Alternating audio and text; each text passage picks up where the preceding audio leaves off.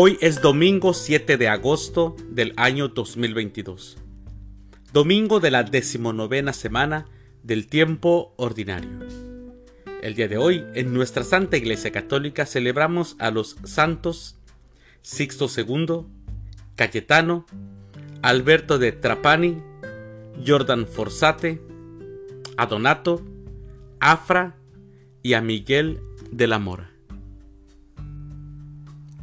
Las lecturas para la liturgia de la palabra de la Santa Misa del día de hoy son, primera lectura, castigaste a nuestros adversarios y a tus elegidos nos cubriste de gloria.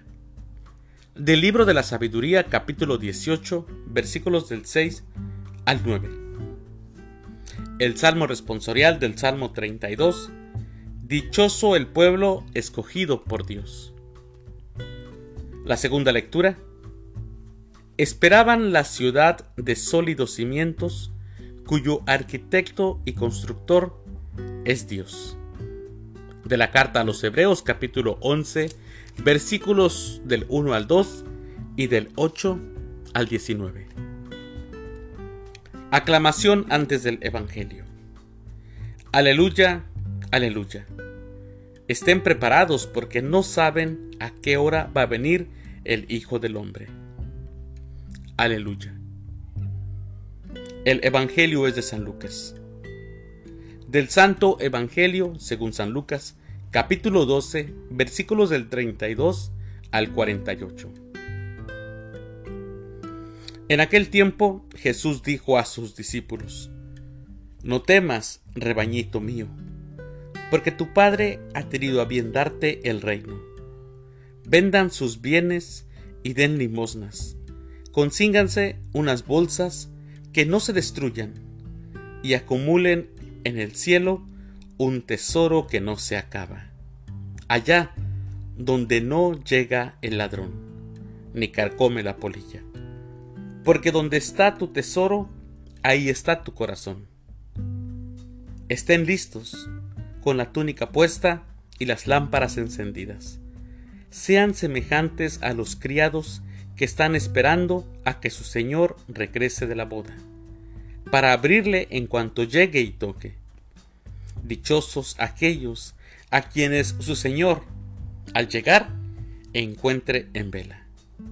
Yo les aseguro que se recogerá la túnica, los hará sentar a la mesa y él mismo les servirá. Y si llega a medianoche o a la madrugada y los encuentra en vela, dichosos ellos. Fíjense en esto. Si un padre de familia supiera a qué hora va a venir el ladrón, estaría vigilando y no dejaría que se le metiera por un boquete en su casa.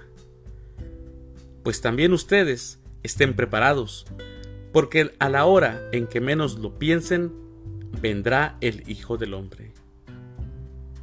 Entonces Pedro le preguntó a Jesús, ¿dices esta parábola solo por nosotros o por todos?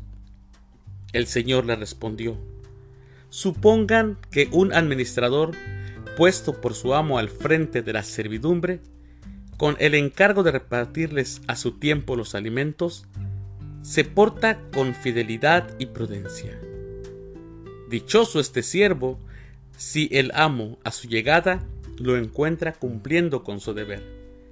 Yo les aseguro que lo pondrá al frente de todo lo que tiene. Pero si este siervo piensa, mi amo tardará en llegar, y empieza a maltratar a los criados y a las criadas, a comer, a beber y a embriagarse, el día menos pensado y a la hora más inesperada, llegará su amo y lo castigará severamente, y le hará correr la misma suerte que a los hombres desleales. El, servidor que, conociendo la voluntad de su amo, no haya preparado ni hecho lo que debía, recibirá muchos azotes. Pero el que, sin conocerla, haya hecho algo digno de castigo, recibirá pocos. Al que mucho se le da, se le exigirá mucho, y al que mucho se le confía, se le exigirá mucho más. Palabra del Señor. Gloria a ti, Señor Jesús. El Evangelio de este domingo nos habla del deseo del encuentro definitivo con Cristo. Un deseo que nos hace estar siempre preparados, o nos debería de hacer estar siempre preparados, con el espíritu en vela, porque esperamos este encuentro con todo el corazón, con todos nosotros mismos. Este es un aspecto fundamental de la vida. Sí, mis hermanos, existe un deseo de todos nosotros, sea explícito u oculto, tenemos en el corazón. Todos nosotros tenemos este deseo en el corazón. Pero también hay otra realidad. Y tenemos que entender que tenemos la gran bendición de que Dios nos trata como amigos, pero también tenemos responsabilidades.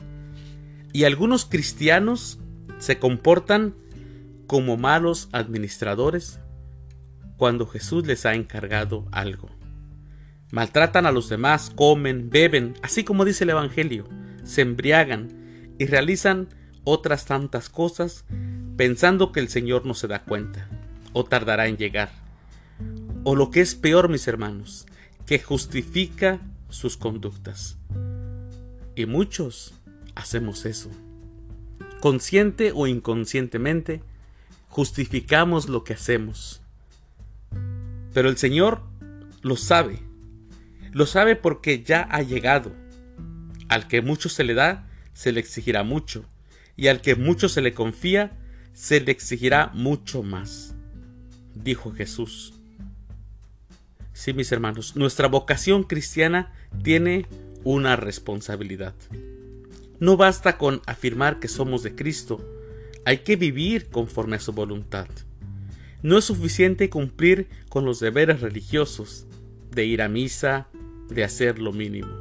Hay que vivir como verdaderos hijos de Dios, siendo buenos administradores de los dones y de los bienes que Dios nos ha dado, y sobre todo, comportándonos como verdaderos hermanos, comportándonos como verdaderos seres humanos. Así es, mis hermanos. Que tengan un excelente domingo. Que Dios los bendiga.